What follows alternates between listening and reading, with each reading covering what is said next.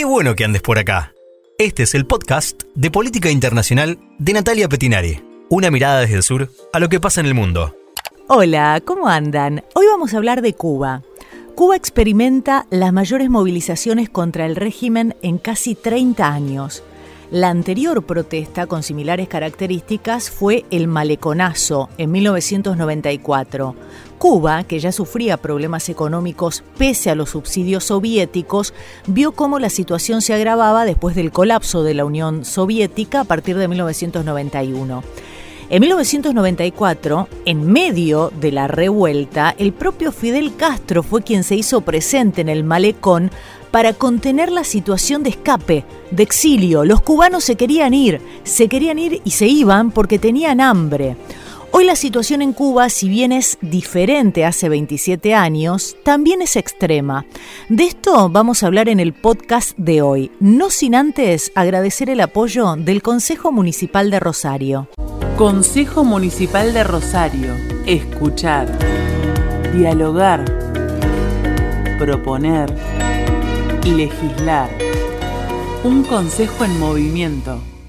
Las manifestaciones espontáneas que comenzaron en Cuba el 11 y 12 de julio de este 2021 tienen que ver con que la inmensa mayoría de los cubanos no tiene comida, tiene casas que se derrumban porque no pueden ser mantenidas, tienen cortes de luz diarios que llegan a durar hasta seis horas. Gracias a la crisis del COVID, los hospitales se encuentran colapsados y desabastecidos. También hay falta de algo más profundo, si se quiere, que es la falta de libertades. La falta de libertades y la falta de esperanza después de más de 60 años de comunismo. Y acá pasa algo clave. El poder simbólico de los hermanos Castro ya no está. Desde abril del 2018 que Miguel Díaz Canel está en la presidencia y en abril de este año, del 2021, Raúl Castro se retiró definitivamente de la política, dejando el cargo de primer secretario del Partido Comunista Cubano.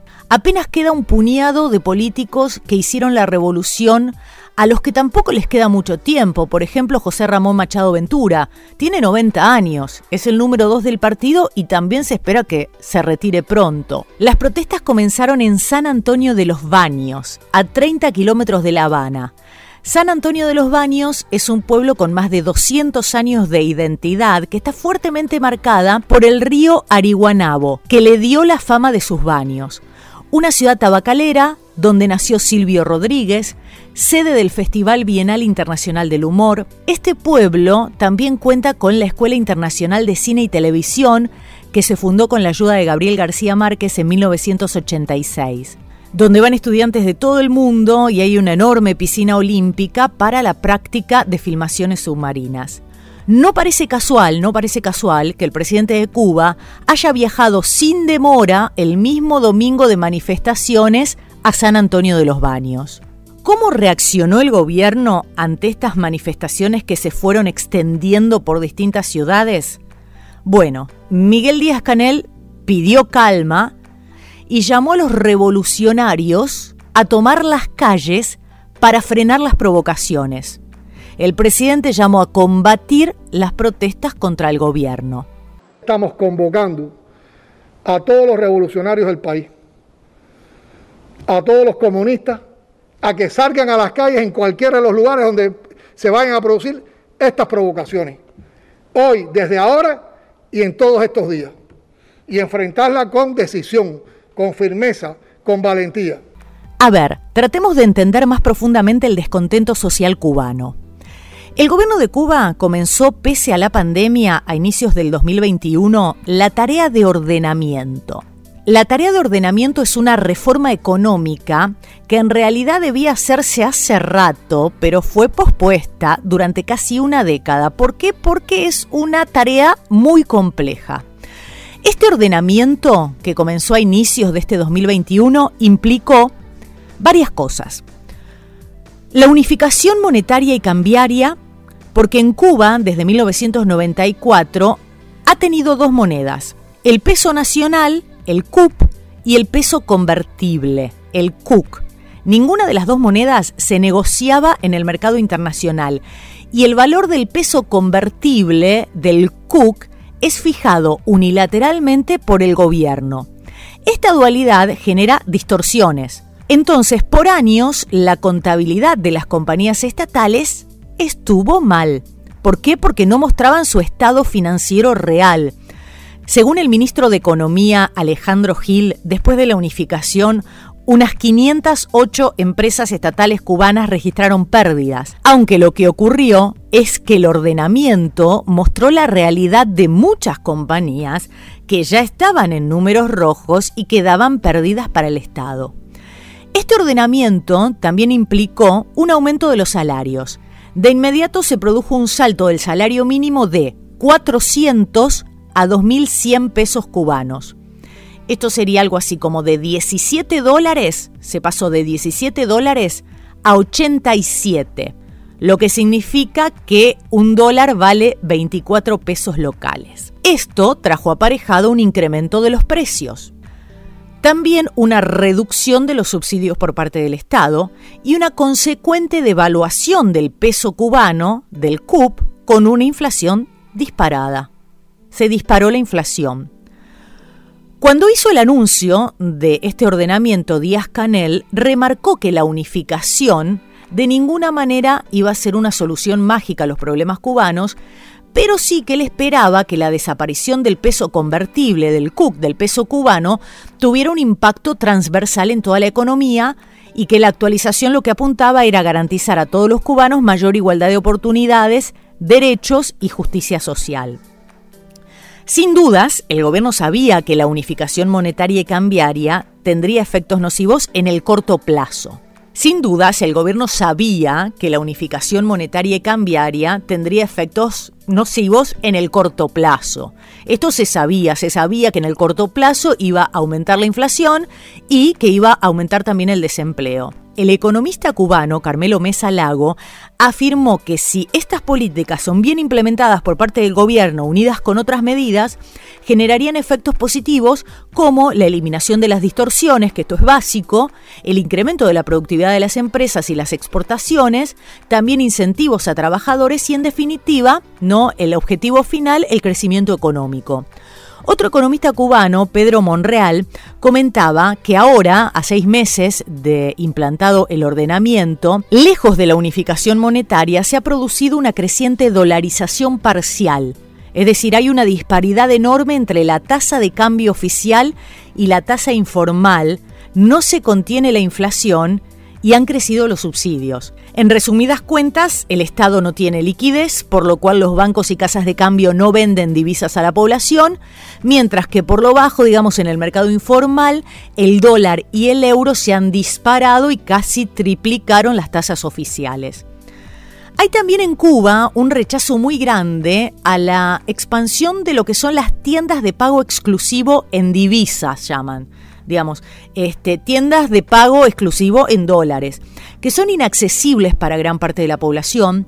Hay una concentración de alimentos y productos básicos en estas tiendas donde tenés que pagar exclusivamente en dólares, pese a que la mayoría de la población cobra su salario en peso cubano. Estas tiendas se abrieron a finales del 2019 y han ido creciendo y concentrando la escasa oferta como estrategia oficial para recaudar dólares. Esto provocó que la población denuncie que hay como una especie de apartheid, ¿no? Entre quienes tienen acceso a la moneda fuerte y quienes no. Otro de los temas que aborda este reordenamiento es la reforma agrícola para aumentar la producción de alimentos. ¿Por qué? Porque Cuba importa más del 80% de lo que consume, de los víveres que consume, más del 80%. Así que este es considerado un asunto de seguridad nacional y se aprobaron 63 medidas que incluyen la autorización a los ganaderos de vender libremente carnes de res, leche y derivados, siempre y cuando antes cumplan con el cupo que le tienen que entregar al Estado. Pero sin embargo, ¿qué pasa? El sector se queja de que el Estado no le permite importar directamente las herramientas y los insumos que necesita y que se lo comercializa a ellos, el mismo Estado, en dólares, moneda en la cual no venden sus productos. También el gobierno cubano dio luz verde en junio a la creación de micro, pequeñas y medianas empresas, tanto en el sector estatal como en el privado, pero sin acceso a sectores estratégicos como la salud, telecomunicaciones, energía, defensa o prensa, áreas que el Estado comunista considera vitales. A esta política de ordenamiento, que a pesar de la pandemia el gobierno cubano decidió implementar, se le suman cuestiones como que la economía en el 2020 se desplomó un 11%, que la isla recibió en el último año un 90% menos de visitantes que en el periodo anterior y perdió así una de las mayores fuentes de ingresos de un país muy dependiente de esta entrada de divisas, que también cayeron en picada los envíos de petróleo venezolano, petróleo subsidiado, que Donald Trump durante su presidencia le impuso a Cuba más de 200 medidas eh, bloqueando casi todos los sectores del país para que no pudieran crecer y que con Joe Biden hay indicios de que esto va a seguir siendo así, no hay indicios de que esto cambie. Y que también, pese al avance de la vacunación y al entusiasmo de las autoridades por la aparente efectividad de las vacunas que produce, en las últimas semanas el COVID está golpeando fuerte a Cuba, con récords de contagios y muertes diarias. El servicio de Internet móvil, gran aliado de las protestas, fue cortado el domingo por el gobierno y empezó a restablecerse recién tres o cuatro días después, aunque era imposible acceder a redes sociales con datos móviles. El acceso a WhatsApp, Facebook o Twitter a través del 3G o 4G estaba bloqueado, se podía acceder de manera muy inestable e intermitente. En medio de toda esta situación, como si los brotes pandémicos no hubieran existido en todo el mundo, la mafia cubanoamericana pagando muy bien en redes sociales a youtubers, a influencers en contra de Cuba, ha creado toda una campaña, han tomado como pretexto la situación de Matanza, han tomado como pretexto la situación de, de Cuba y han llamado y han convocado a que haya manifestaciones en todas las regiones del país. Y parece que algunos alentados por esto, no podemos decir que todos son, no son revolucionarios, yo creo que aquí hay gente confundida, eh, manipulada por las redes. Ustedes saben que las redes trabajan con las emociones y la gente tiene limitaciones, eso nosotros lo entendemos y están viviendo penuria. Si tú quieres que el pueblo cubano esté mejor, levanta el bloqueo primero, vamos a ver cómo tocamos. No me estés diciendo que es el gobierno ineficiente, el gobierno brutal o dictadura. ¿Qué vale la dictadura que hay en Cuba? La dictadura que es para que todo el mundo esté un poco mejor. Finalmente, Díaz Canel anunció medidas para frenar la furia social y autorizó de modo excepcional, hasta el 31 de diciembre de 2021, la importación por vía del pasajero, es decir, del equipaje acompañante en el viaje, alimentos, aseos y medicamentos sin límite de valor de importación y libre de pago de aranceles. También prometió que habrá una pronta mejoría en la generación de electricidad para evitar los apagones que tanto irritan a la población y una mejoría en la producción nacional de medicamentos, actualmente deficitaria por la falta de materias primas. Y también se incluyó un programa provisional que beneficiaría a unas 300.000 personas que viven en lugares diferentes a donde están empadronados y por lo tanto no tienen posibilidades de comprar la canasta básica subsidiada que vende el Estado a cada ciudadano. ¿Qué pasa con Estados Unidos? Tras el deshielo de las relaciones durante el mandato de Barack Obama entre 2009 y 2017, que consideró que más de medio siglo de esfuerzos de Washington por derrocar al régimen de La Habana habían fracasado y viajó a la isla y se reunió con Raúl Castro, todo esto cambió con la llegada de Donald Trump cuando Estados Unidos volvió a endurecer su política hacia Cuba. Joe Biden, que fue vicepresidente de Obama, durante 2009-2017, ordenó una revisión de la política hacia Cuba al asumir el cargo ahora en este 2021. Pero ¿qué pasa? La Casa Blanca dijo claramente que no tiene prisa y que el tema no está actualmente entre las principales prioridades del presidente. ¿Por qué?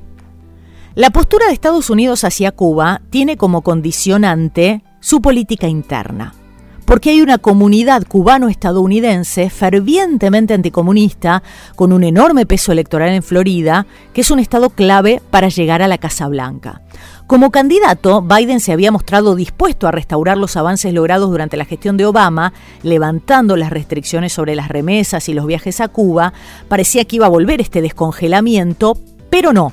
Pero no, ahora como presidente la historia es otra, los demócratas controlan el Congreso por un estrechísimo margen, el año que viene es un año eleccionario, hay legislativas, entonces Biden no puede arriesgar el voto del estado de Florida al inicio de su mandato porque necesita ampliar su base parlamentaria. En Florida sabemos que hay un potente lobby cubano con suficiente influencia, como quedó demostrado en noviembre pasado, que le dio la victoria a Trump, y a esto se suma además que el titular del Comité de Relaciones Exteriores del Senado es el cubano estadounidense Bob Menéndez, crucial para impulsar las nominaciones del gobierno, y él rompe con buena parte del Partido Demócrata al favorecer una línea dura hacia el gobierno de La Habana. Para finalizar, Díaz Canel indicó que a su parecer, en las protestas de estos días, actuaron cuatro grupos. Primero, opositores con aspiraciones anexionistas a Estados Unidos. Segundo, delincuentes que aprovecharon los disturbios. Tercero, ciudadanos genuinamente insatisfechos por las carencias agudizadas en estos meses. Y cuarto, una parte de los jóvenes que no están incorporados a las labores sociales de la sociedad. Yo creo que en este último grupo está la clave para entender qué pasa y para poder avisorar un poco el futuro. Los jóvenes cubanos hoy crecieron en la miseria absoluta cuando Cuba dejó de contar con la Unión Soviética para mantenerse a flote con niveles mínimos, mínimos de bienestar. Para ellos, la revolución cubana no tiene el mismo sentido que tuvo para sus antecesores. Como leía en un artículo de Darío Misray, que se titula ¿Cómo es, qué piensa y qué busca la nueva generación de jóvenes que tomó las calles de Cuba?, Misray decía que para esta generación la palabra socialismo no está asociada a nada parecido a una ilusión. Personas que ni siquiera llegaron a vivir los que fueron los mejores años de la revolución, los tiempos de pobreza equitativa como logro social, sino que crecieron en la era del sálvese quien pueda. Un tiempo de desigualdades en alza, sobre todo entre quienes pueden acceder a dólares y quienes no, porque tienen contactos con la burocracia, trabajan en el sector turístico o tienen la suerte de tener familiares en Estados Unidos en condiciones de enviarle remesas. Hoy los jóvenes en Cuba no son pocos. El 35% de los cubanos tienen menos de 30 años. Esto quiere decir que nacieron en los 90 durante el periodo especial o después. Si a ellos le sumamos a los que tenían menos de 10 años cuando colapsó la Unión Soviética, llegan al 48% de la población. Esta crisis no solo es una crisis económica, esta crisis es una crisis donde está en juego el capital simbólico que sostuvo hasta ahora a la revolución de 1959. El poder simbólico personalista de los Castros hoy no está. El concepto de Estados Unidos como principal enemigo, Palabras como imperio, revolución, vencer, patria o muerte son palabras que tienen cada vez menos sentido, no solo para la nueva generación de cubanos, sino también para las nuevas generaciones del mundo. Esto fue todo por hoy. Muchas gracias por haber llegado hasta acá. Hasta la próxima. Tratamos de aportar ideas para la salvación de este planeta.